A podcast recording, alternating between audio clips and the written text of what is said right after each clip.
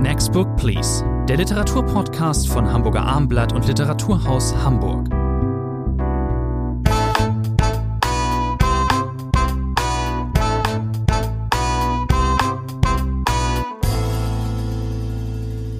Eine neue Folge von Next Book Please, dem Literaturpodcast von Hamburger Armblatt. Mein Name ist Thomas André und dem Hamburger Literaturhaus. Mein Gesprächspartner ist wie eh und je, möchte ich fast sagen, Rainer Moritz. Hallo, Herr Moritz. Wir sprechen heute Hallo. über drei äh, Titel, äh, über zwei, die zuletzt äh, in Leipzig bei der Preis der, beim Preis der Leipziger Buchmesse nominiert waren. Das ist Ingo Schulzes Die rechtschaffenen Mörder, erschienen im Fischer Verlag. Dann Verena Güntners Power, erschienen da bei Dumont. Und dann haben wir zur Abrundung noch einen Titel, einen äh, Neuübersetzung von Gene Staffords Die Berglöwen erschienen bei Dörlemann. Fangen wir an mit Ingo Schulze, die rechtschaffenden Mörder. Ingo Schulze ist ja ein lange durchgesetzter und prominenter äh, Autor. Zuletzt äh, erschien ein Schelmenroman. Peter Holz vor, ich glaube vor zwei oder drei Jahren waren das. Äh, jetzt äh, ein neuer Roman, Die rechtschaffenden Mörder.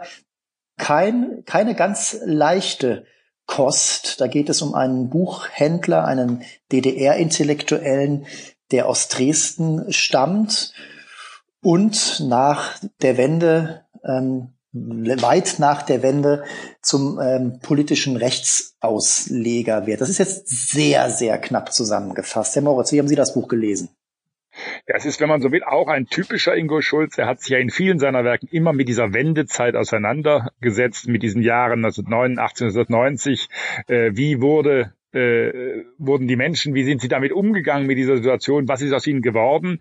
Und nun hat er sozusagen einen aktuellen, Sie haben es gesagt, äh, Bezug mit in seinen Roman äh, genommen, denn wir erleben die Entwicklungsgeschichte, eine überraschende Entwicklungsgeschichte eines Mannes, der 1977 beginnt als Antiquar zu arbeiten. Wir sind in Dresden, das muss man dazu sagen, eine Stadt, die Ingo Schulze natürlich auch Dresden Blasewitz. In Blasewitz in der Bruckner Straße. Wir sind auch nicht weit entfernt von der Gegend, wo Uwe Tellkamp seinen Roman Der Turm hat spielen lassen. Da gibt es auch ein paar kleine Anspielungen darauf.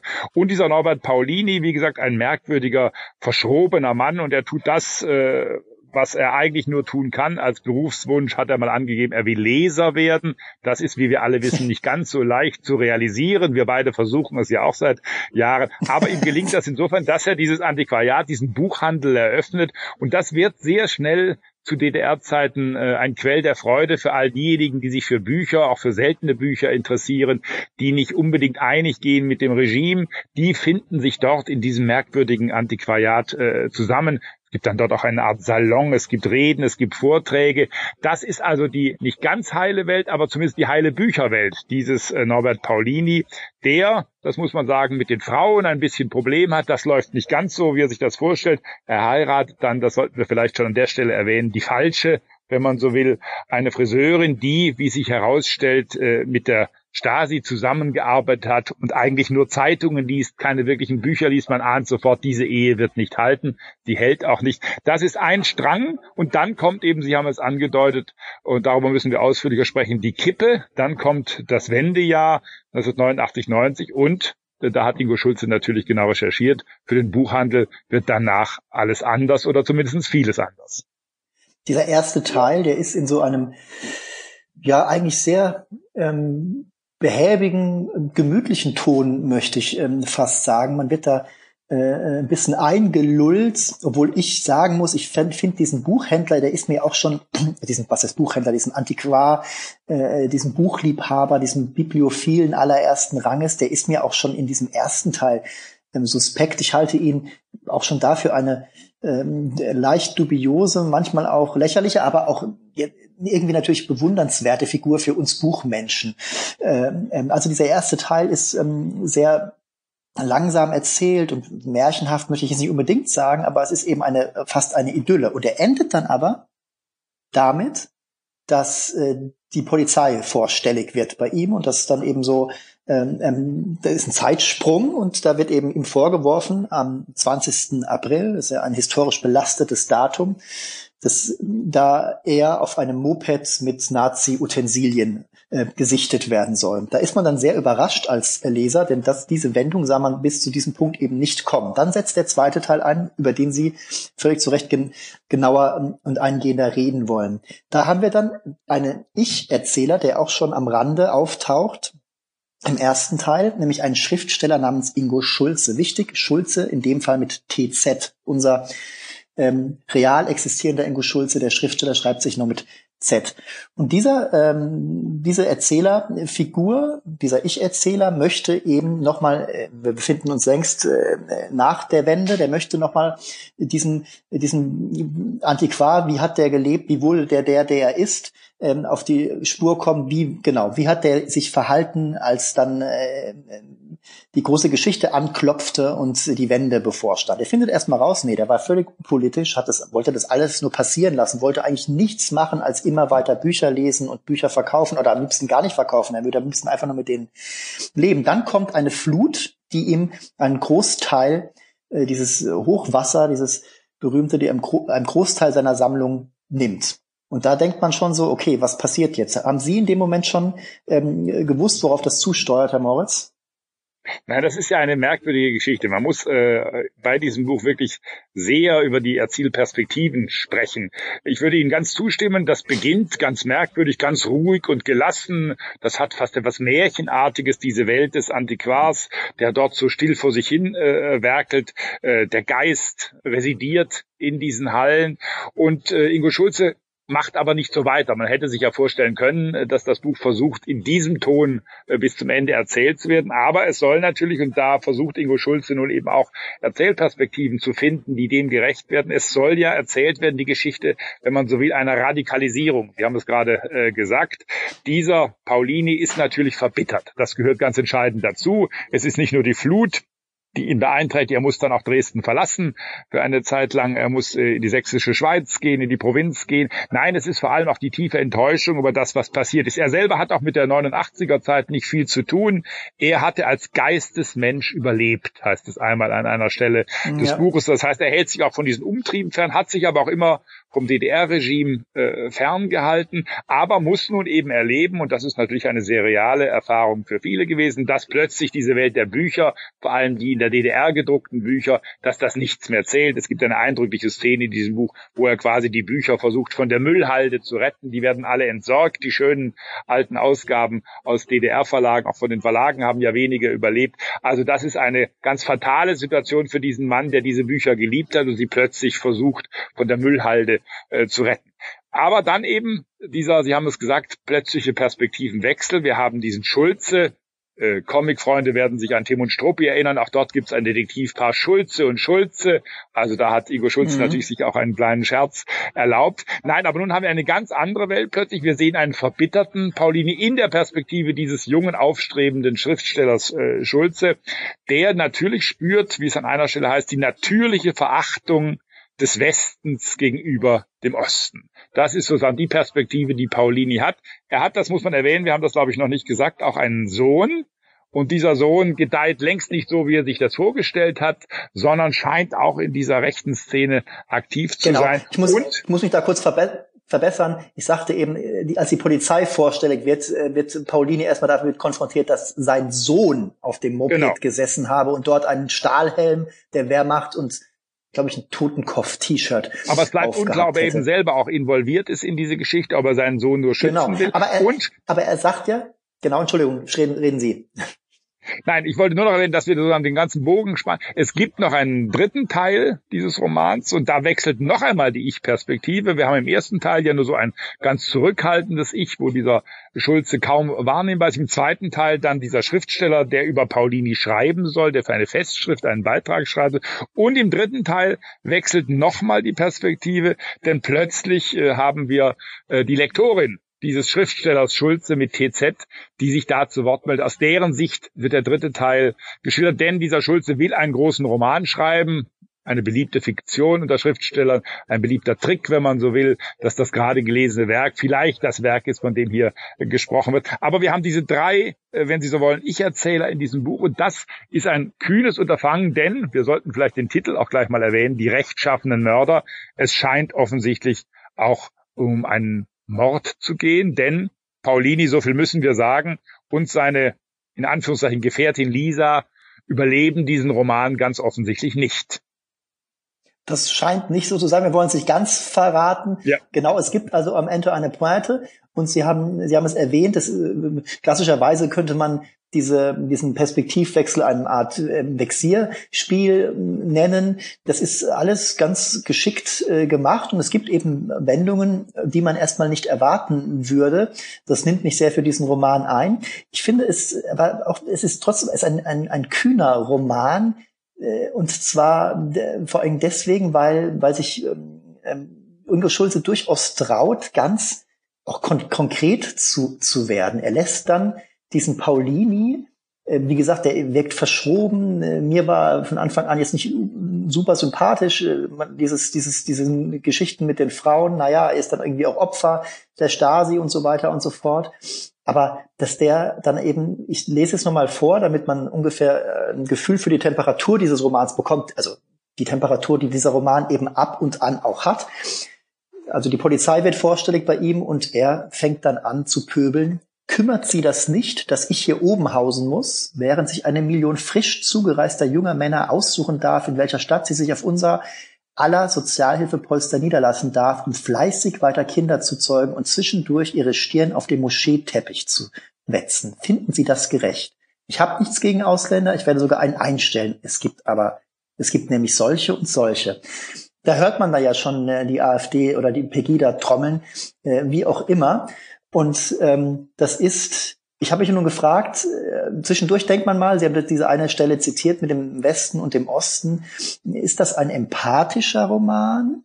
Also ist, versucht sich hier der lange, seit langem in Berlin lebende, in Ost- und Westdeutschland gleichermaßen gelesene Autor Schulze eben nochmal in einer Rückerinnerung oder in einer Einfühlung an die Ostwelt?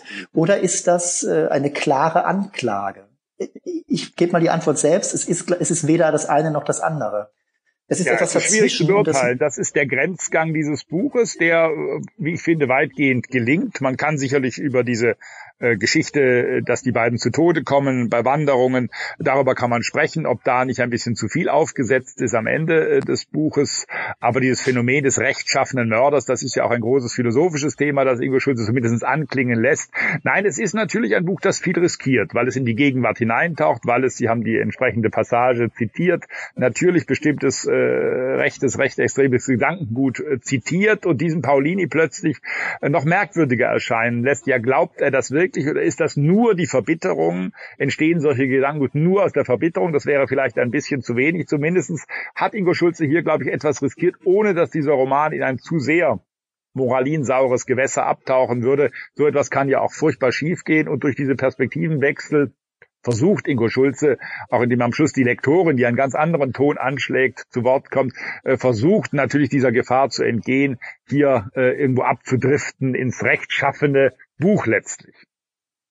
Genau, so kann man das äh, schön abrunden. Mich hat äh, dieser Roman teilweise verblüfft, den ähm, liest man ähm, so nicht aller Tage, hat mich durchaus überzeugt. Ich gebe äh, starke sieben Punkte. Was geben Sie, Herr Moritz? Ich bleibe bei ganz neutralen sieben Punkten, lieber Herr André. Also zweimal die sieben, das ist doch ein schöner Auftakt.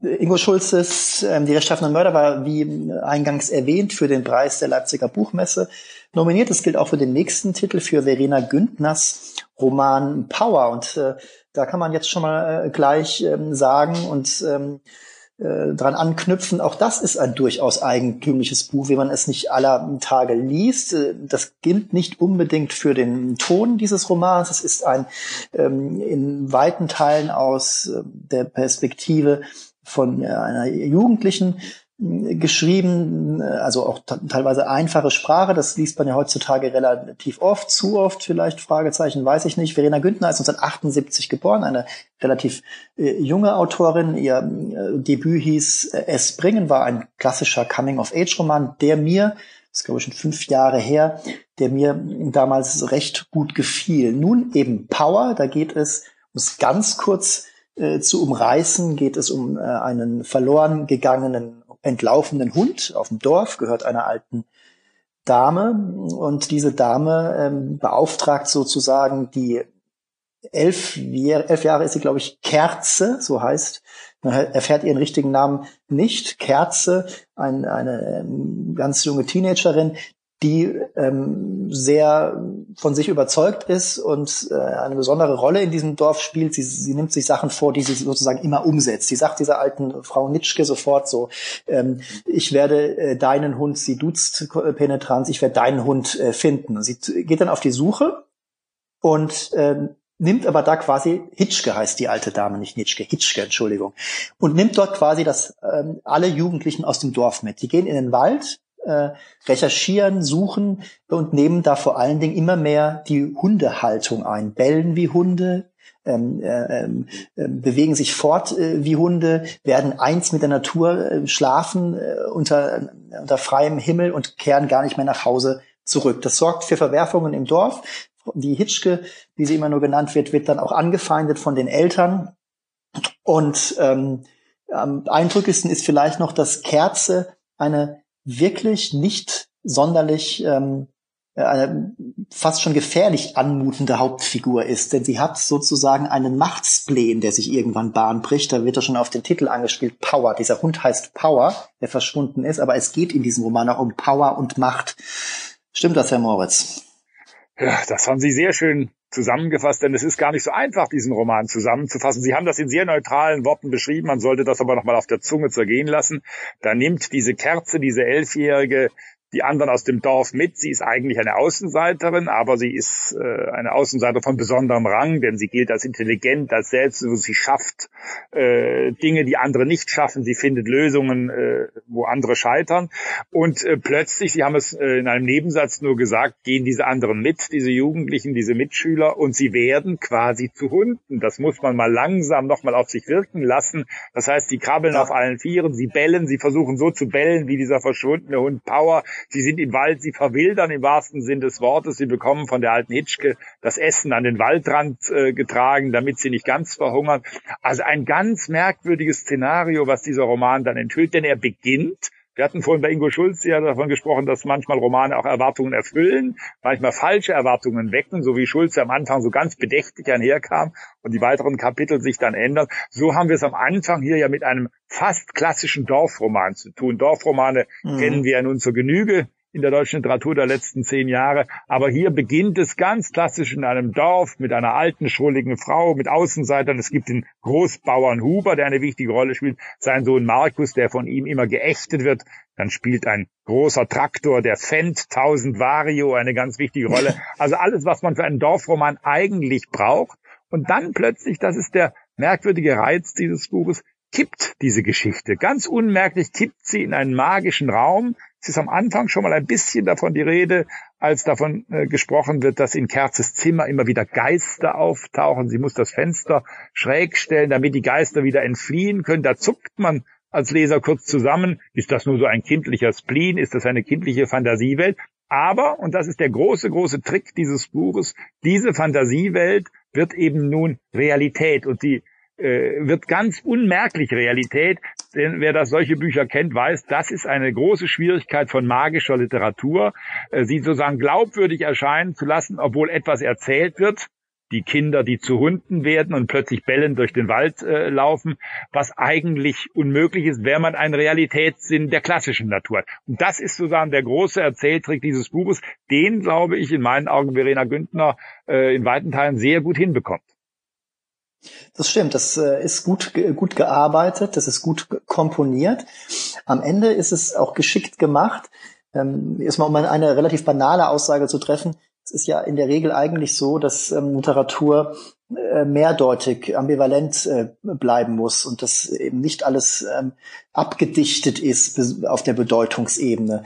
Und hier ist es ganz extrem so. Äh, man liest dieses Buch, man ist ähm, teilweise verstört und man macht sich permanent Gedanken, wo führt diese Geschichte hin. Und auch wenn sie dann auch ähm, endet, diese Geschichte, kann man sich nicht ohne weiteres äh, einen Reim darauf machen. Das ging Ihnen sicherlich äh, doch genauso. Also, was soll uns diese Geschichte eigentlich sagen? In, äh, es ist eine, ich mal, andeutungsweise ist es natürlich so, Sie haben das äh, Dorfroman-Genre, das sehr populär ist in der letzten Zeit erwähnt.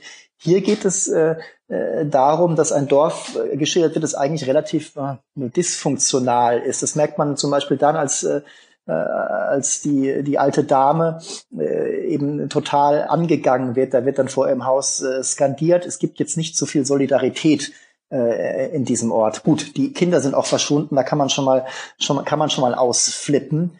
Ähm, andererseits, äh, auf ja, das ist merkwürdig in diesem Buch. Es ist eben kein kein heiles Dorf sowieso nicht. Mein Dorfromane sind selten heil, die in heutiger Zeit geschrieben werden. Aber man hat sofort den Eindruck, und Sie haben die Schlüsselszenen ja gerade genannt, äh, als skandiert wird, als die Bevölkerung empört ist, als man Kerze angeht, als man deren Freundin angeht. Nun ist aber Schluss damit. Ihr bringt alles durcheinander. Es gibt Gasthausszenen, äh, wo dann sozusagen das Ressentiment äh, deutlich äh, zu spüren ist. Nein, es ist sozusagen äh, ein unheilvolles Dorf, das hier geschildert wird. Und die Knackfrage dieses Buches ist natürlich, ist es nur eine magisch erzählte Geschichte, eine spannend erzählte Geschichte? Übrigens da schon äh, auf den ersten Seiten verraten wird, dass dieser Hund nicht lebend zurückkommen wird, dürfen wir das, das auch sagen, ja. Herr André.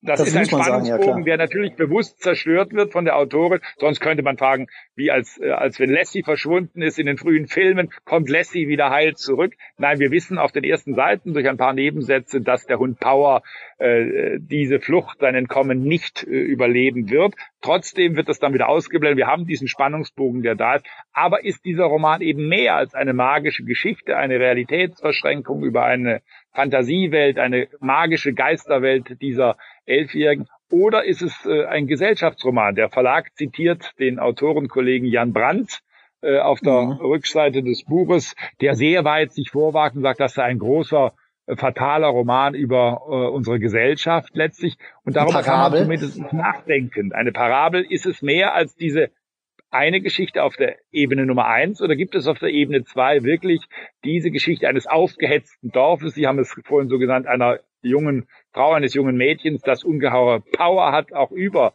die anderen, dass die anderen in ihren Band zieht letztlich, ist diese junge Frau eben eine Symbolfigur für ein ganzes gesellschaftliches System. Darüber kann man bei diesem Buch, glaube ich, lange nachdenken.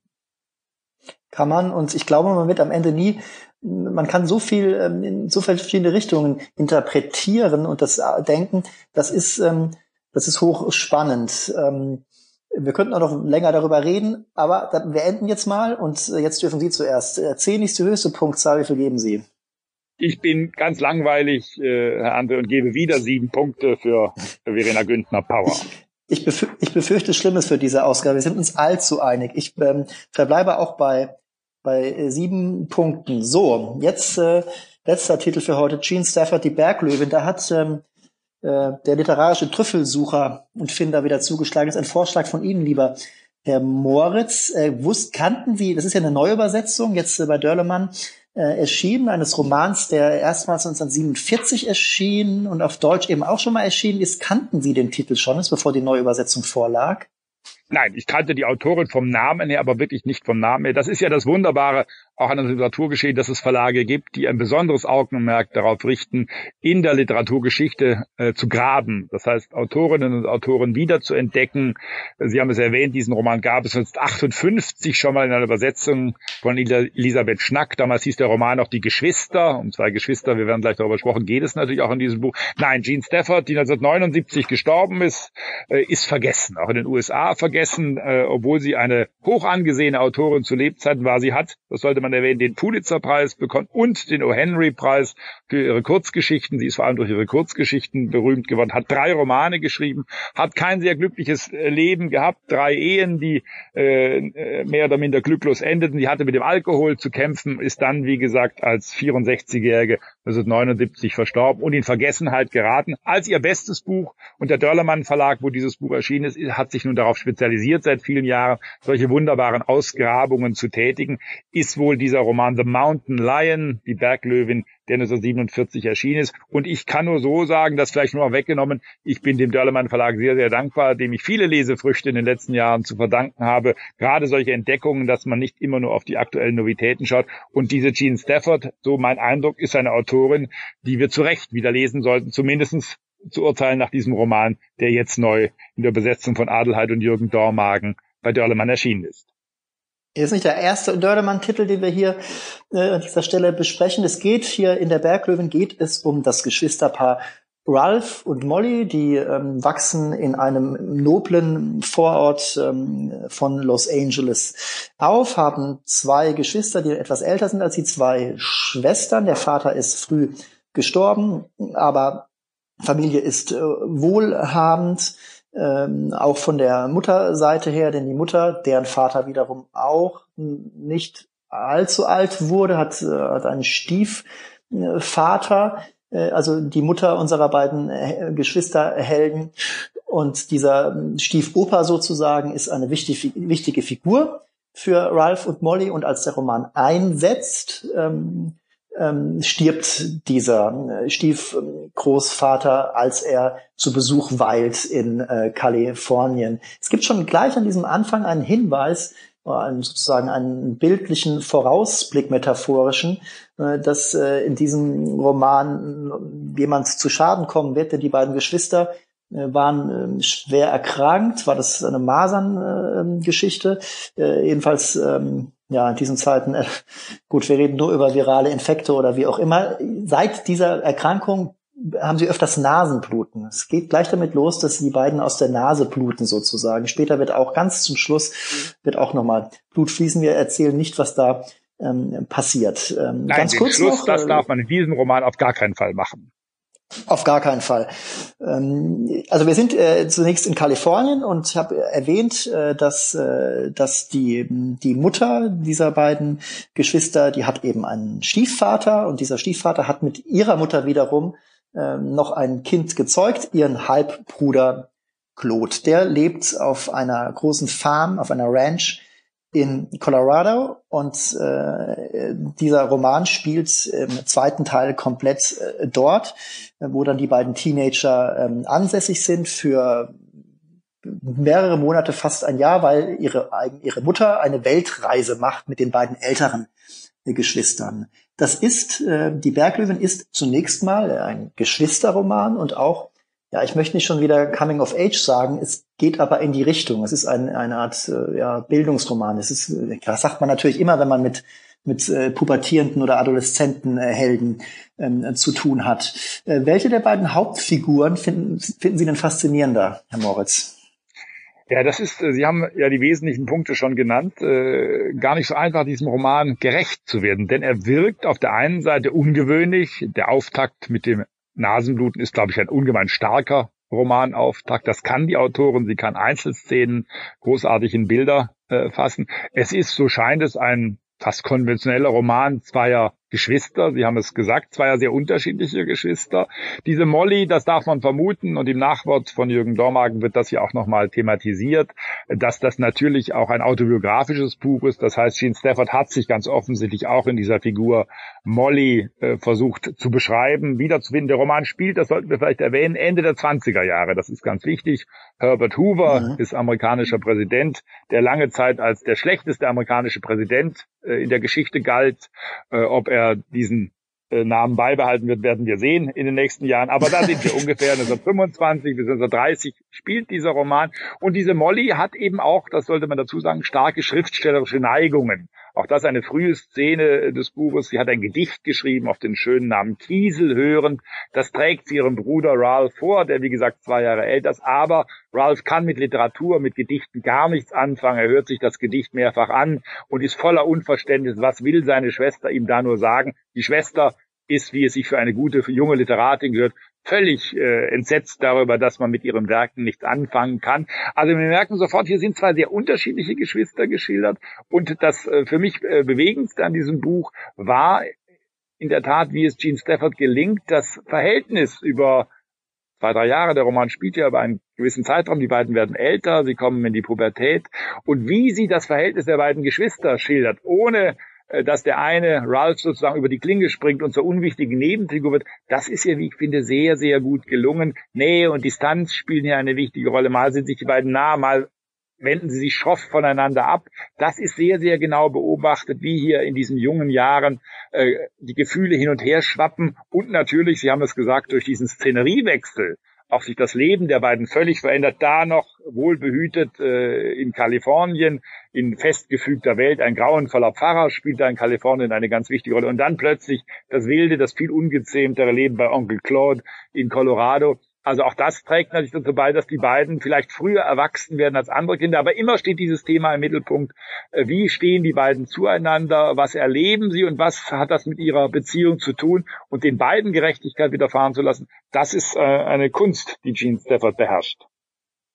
Das, das würde ich unterstützen. Es äh, geht darum, dass beide eben wie das so ist, wenn man jung ist, ähm, Vorbilder suchen oder Identifikationsmodelle, die scheint Ralph erstmal eher zu finden.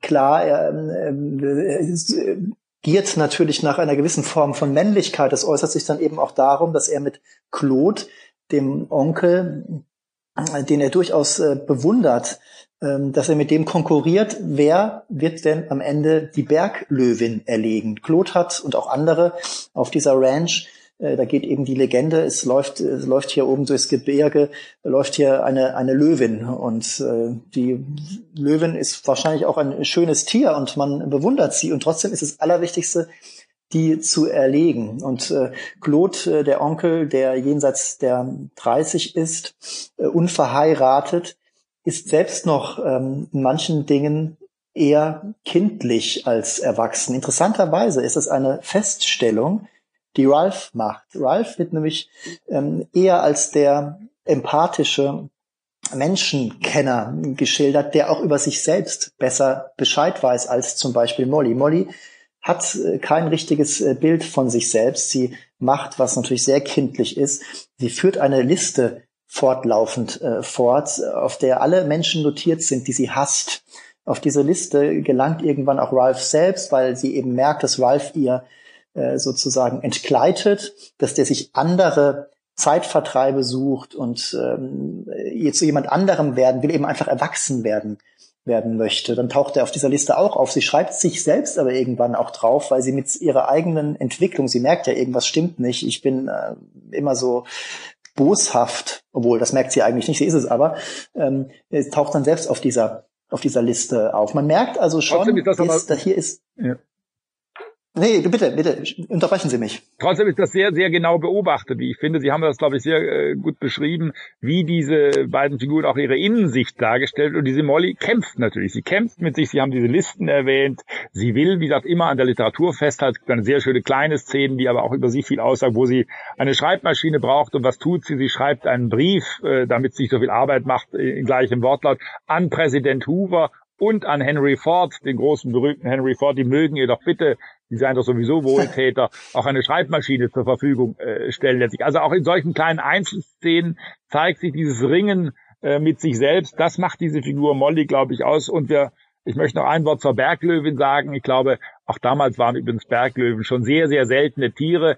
Da ist es, glaube ich, Gene Stafford doch gelungen, ein wunderbares Symbol zu setzen in diesem ganz seltenen Tier, das man kaum einmal zu Gesicht bekommt. Dann gelingt es erst einmal, dann noch ein zweites Mal und dann entsteht eben, Sie haben es gesagt, dieser Kampf ja, was macht man? Claude hat natürlich nur ein Ziel, er will diese Löwin erschießen, die sozusagen als Trophäe nach Hause tragen. Molly will das natürlich auf gar keinen Fall. Also dieses sich entziehende, schöne, fast magische Tier, fast surreale Tier der Berglöwe spielt eine ganz wichtige Rolle mit einem, wir haben es am Anfang gesagt und werden es auch jetzt nur wieder sagen, aber nicht ausdeuten, mit einem Schluss, äh, der dann doch einen rechten Knalleffekt hat, wenn ich es mal so im wahrsten Sinn des Wortes sagen will. Das äh, kann man so definitiv sagen. Also dieser Roman ist ganz klar nicht nur für Sie, lieber Herr Morris, auch für mich eine Entdeckung gewesen. Sie haben jetzt das Vorrecht, äh, Ihre Punktzahl zu nennen und, und ich folge genau. Ihnen sogleich. Und um nicht langweilig zu wirken, lieber André, gebe ich acht Punkte für diesen Roman.